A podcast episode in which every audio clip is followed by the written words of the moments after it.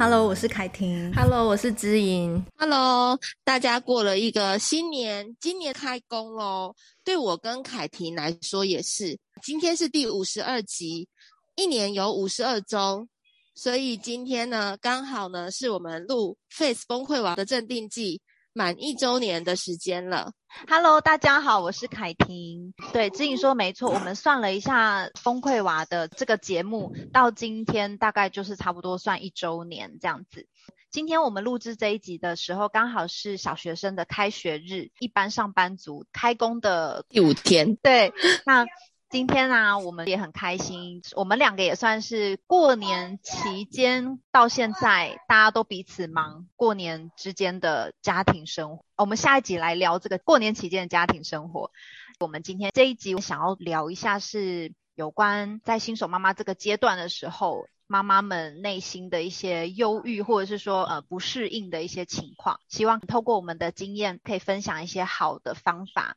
给现在正在面临呃新手妈妈，然后孩子才刚从比方说月中回来，然后还很不适应、不上手的父母亲，为什么会想要录这个？是因为我身边刚好有几位，他们现在都面临呃孩子刚带回家，然后要开始自己挑战带新生儿的阶段。所以我想说，今天我跟知莹就来聊一聊这个部分，看是否能够分享给正在面临这些痛苦或崩溃的父母亲，然后给予一些疗愈，或者是给予一些好的方法。嗯，好啊。诶，前阵子包贝问我一个问题，他就问说：“妈咪，为什么最近啊来我们家拜访的阿姨都大肚子啊？”嗯，然后我就跟他说，因为大家都想要先了解一下育儿方面大概可以怎么样对小宝宝最好，所以我觉得今天这个话题就是蛮有意义的。因为我们两个的孩子都很近嘛，所以在这几年期间，其实我们等于有一点是，呃，比如说像我的孩子好了，老大大概三岁多。这三年期间，其实我就要预备好成为一个二宝妈的准备。那这样的生活从一宝慢慢适应，就会变成二宝，其实又是另外一个状况。所以我觉得大家在面对孩子生命之初的时候，其实都会有会有一些焦虑，或者是说跟另外一半协不协调。其实有了孩子之后，这些都是重新会重新去审视自己的关系也好，或者是面对，诶，当我们自己很顺手了。那但是另外一半还搞不清楚状况的时候，这时候该怎么办？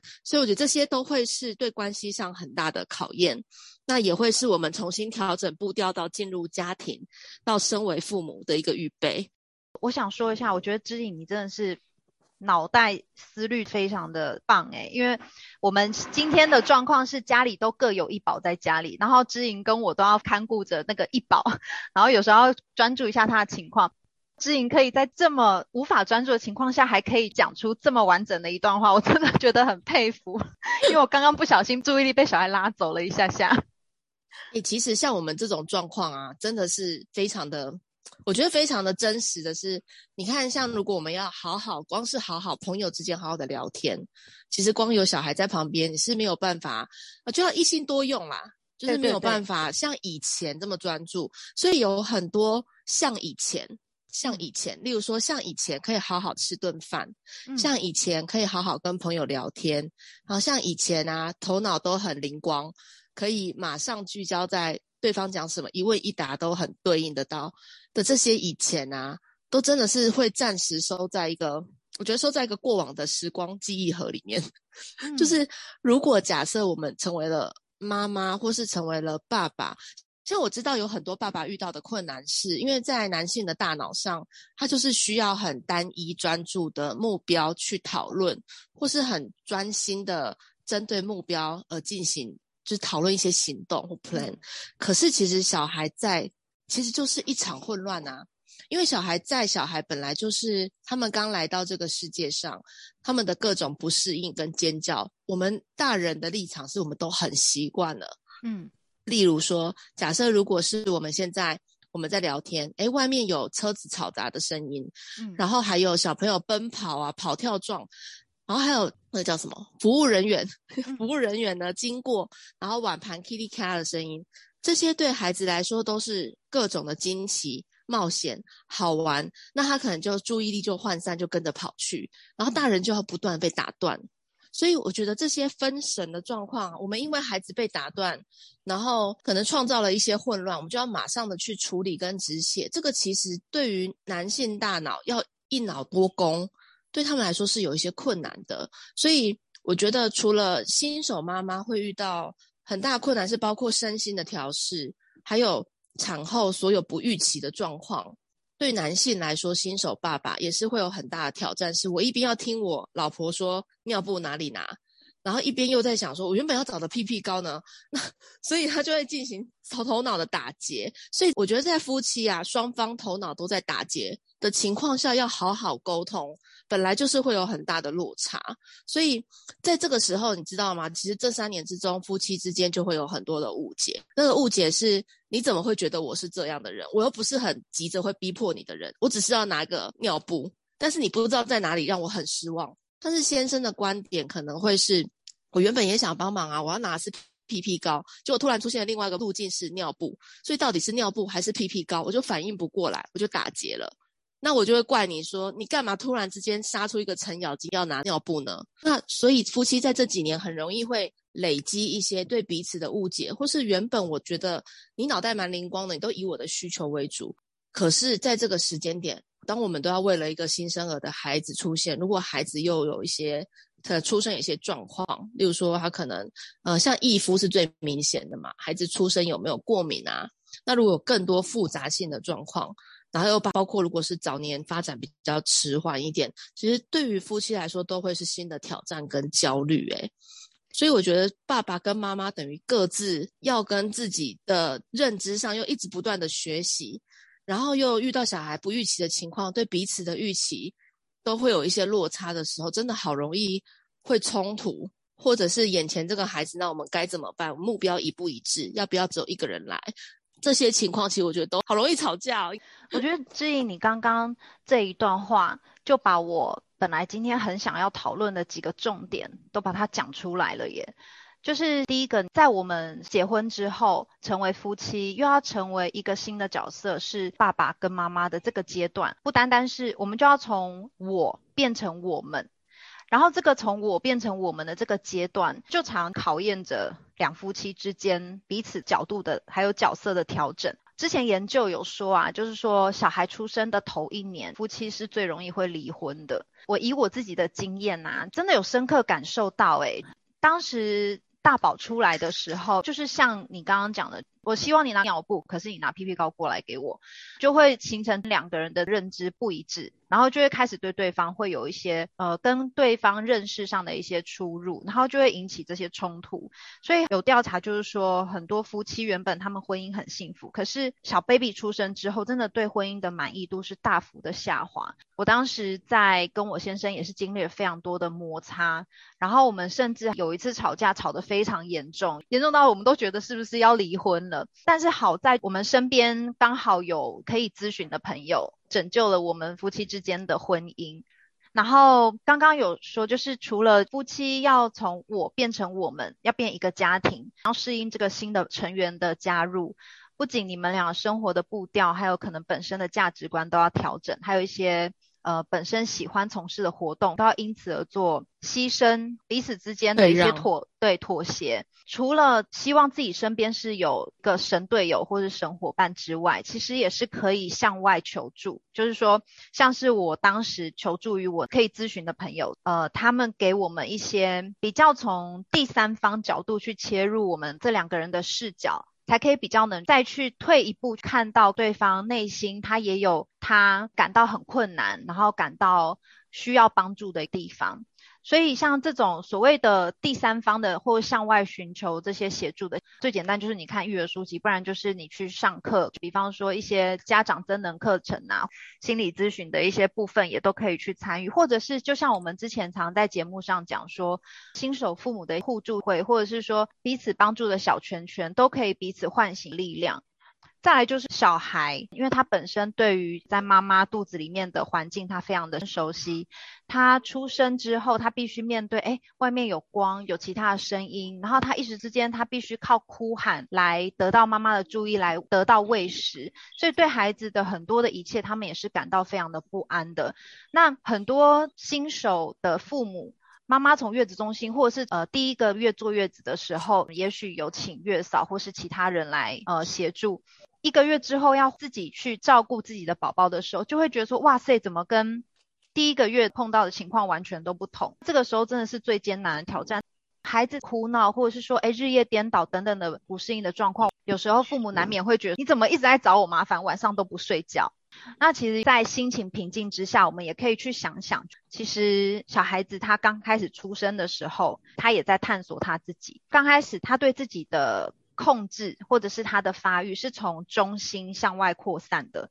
开始从他的肺呀、啊、心脏开始。它是慢慢慢慢的往外扩散到小肌肉群啊、末梢神经啊等等的，所以你看哦，他刚开始躺在床上，他很需要父母适当的回应，跟需要一些自己的运动，然后慢慢的呢，他开始会拿东西到嘴巴里，或者是开始会吸手手等等的，还有小孩有时候可能他会摔东西或什么，我们就不要去想说哦，小孩都是故意调皮，要引发一些混乱或者制造一些麻烦给我们。如果说一开始有这些正确的认知，可能就可以减缓一些对刚开始出生的或者是出生几个月的宝宝会有更多的宽容、更多的理解。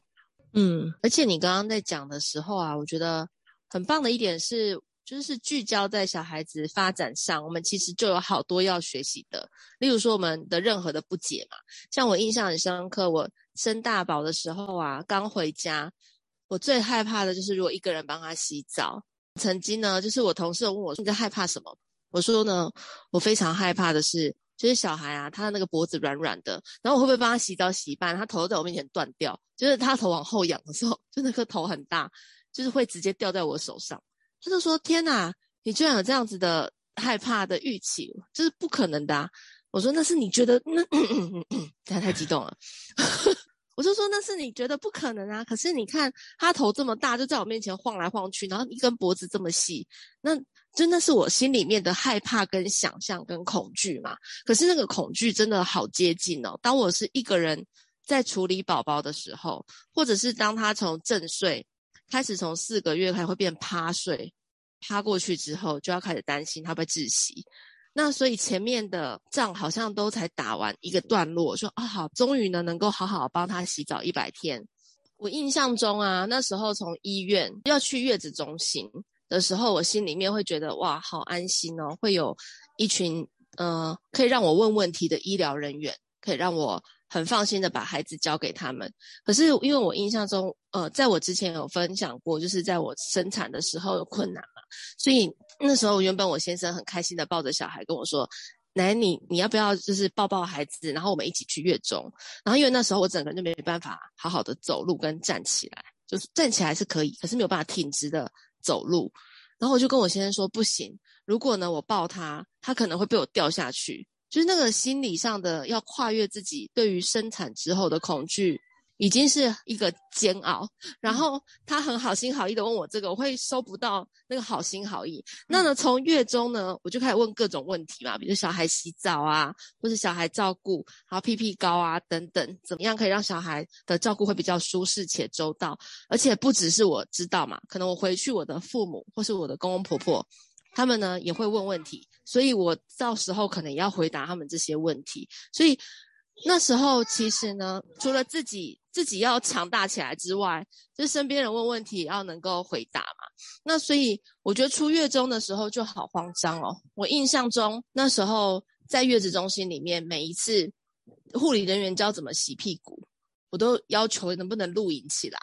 可是呢，不同人员把小孩送回来的时候，我都很想要把它录起来，说不同人员洗的方式，我能不能结合成一个我的方式。然后真的回家要开始洗屁股的时候，我就一直觉得他的屁股会不会掉到水槽里，然后我会不会把他脊椎弄伤，就是会变得好像很紧绷跟小心翼翼。然后那时候我觉得其实自己的状态应该是说，平常我不是一个很容易紧张的人，可是呢，在面对另外一个生命，就会变得更小心翼翼的想要呵护他。那有时候就也会自己搞得很，嗯、也不能说是过于神经兮兮。但是对于身边的人也会变得比较矫枉过正，就说：“哎，不可以怎么样，不可以这样，不可以那样。”那那时候的我其实都觉得好不像自己哦。然后尤其是月中回到家的那个落差感，就是身边的人从可以协助你到全部来问你问题，或者是不一定有问你问题，可是你觉得诶，其实小孩子要怎么弄会更好的沟通，就是又是另外一层的考验。所以我觉得在产后会有一段时间不一定到忧郁，但是是很低落，嗯、是其来有自诶。然后包括呢，你可能喂奶喂一喂，你自己跟真的是没有吃饭，对的那阵子，对我家我们家没有月嫂，那你又要弄给自己吃，然后吃什么才会发奶？就是自己要先喂养自己，又要去喂另外一个生命，然后有时候根本你喂他的时候已经睡着了，就喂完之后变成最后都是你没有吃，但是一直在喂他，又怕他不营养，我觉得那阵子真的是很痛苦。你刚刚讲的那些啊，我也是。我觉得只要是妈妈，应该都会经历过。其实啊，因为又回到现在的资讯真的太发达了，资讯爆炸，我们一点点事情，我们就会上网去搜寻，或者是听身边的人的建议。我的经验，别人的建议都可以听听。然后，如果说你真的有一些你觉得对婴幼儿发展，或者是诶，你要怎么喂食他？哦，尿布疹了，我要怎么处理？这些像是。呃，月中的护理人员或者是医生，我觉得就是听从这些很专业的，或是专业的书籍等等的，把资讯锁定在几个方向，其实就可以减低那个刚开始的焦虑感。像我刚开始也是因为生大宝的时候，因为是新手，所以大家都对我非常的不信任，就是就是我自己的爸妈，或者是当时我公婆，其实也很紧张，也很担心说我会我把小孩顾得怎么样。你一方面又要证明说我可以，我有能力，可是一方面你明明也知道说自己能力其实还不足，一部分是在证明给别人看，一部分又是在证明给自己看，让自己觉得说我是真的有能力可以成为一个妈妈，我可以照顾好我的孩子。那当时我觉得我做了一个比较好的选择，是我真的会去过滤过多的讯息，无论是路人甲乙丙丁，或者是自己的爸妈，好，或是公婆给的一些资讯。刚开始我都会去吸收，但是我觉得太太多了，开始慢慢的拔除、拔除、拔除，我就去查书籍。我记得我的小孩有尿布疹的时候，有时候很严重，一定要带去给诊所医生看。那诊所他就会开，比方说类固醇的药膏给你。我知道很多的新手父母都会执着在说，那么小就给擦类固醇可以吗？会不会害到小宝宝的皮肤？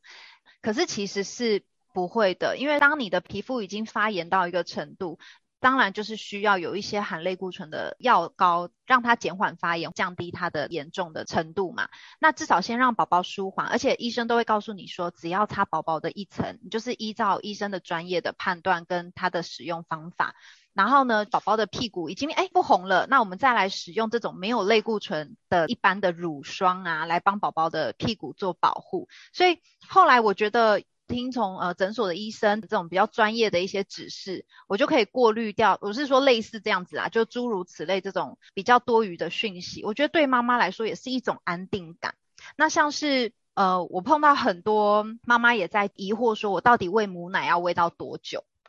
其实对我而言，我是两个孩子我都喂到一岁。两个月到一岁四个月之间，他们就自然断奶了。有些人倡导喂到四岁、五岁，小孩爱吸就给他吸。我觉得这些都是 OK 的，但主要就是看妈妈自己希望如何做。那像我的话，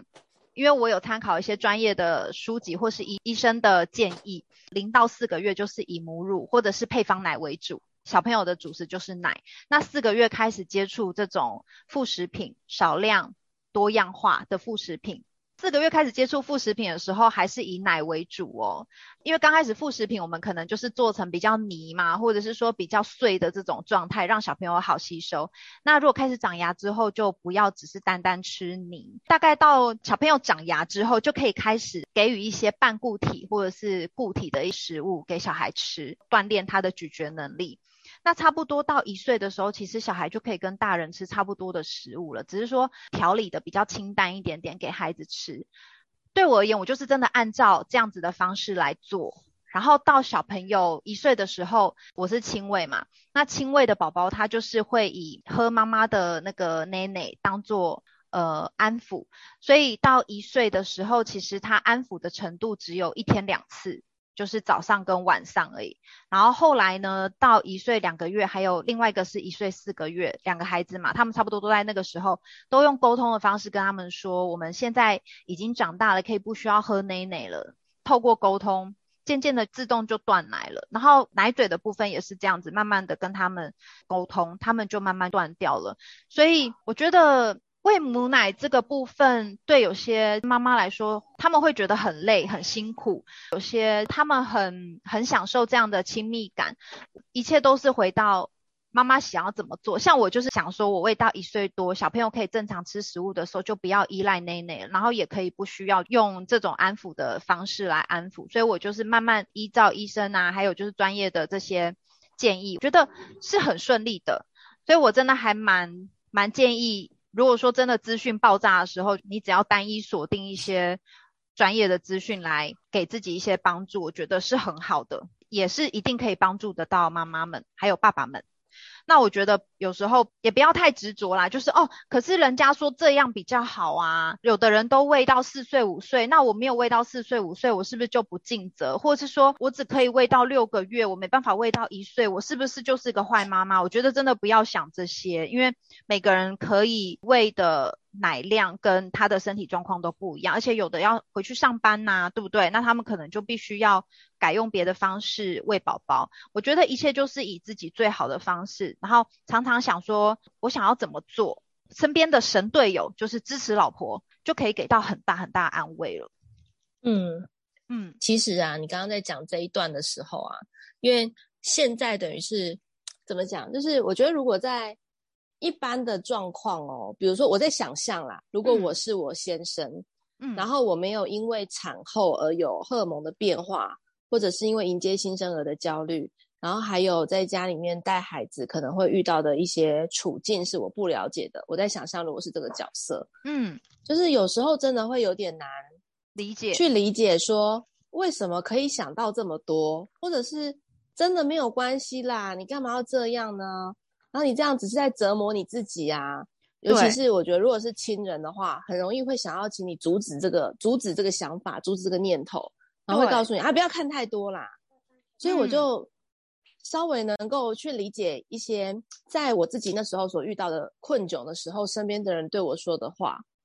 然后例如说，因为在新手妈妈的时候，其实自己会变得很敏感的是。就是你怀胎九个月之后，把这个孩子真的生出来，他是真的会跟你发散出很多的确切的需要的时候，那那种手忙脚乱跟慌乱，已经在精神上是很紧张的。然后一个人在紧张的时候，其实真的很容易会钻牛角尖。嗯，这是一般人都是这样了。那一直一直一直都是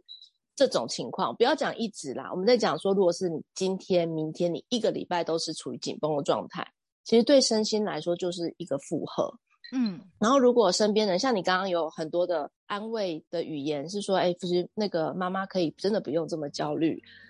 其实对妈妈来说真的会有很大的宽慰。可是我觉得在身边的人真的有时候会有点难以理解，那个是什么样的一个处境？哎，我跟你说，我觉得那个落差感真的会很大耶。我先，我等下我想到一个，我要先讲，你先讲，嗯。我是凯婷，我是知音。Face 崩溃娃的镇定剂，我们下集见喽。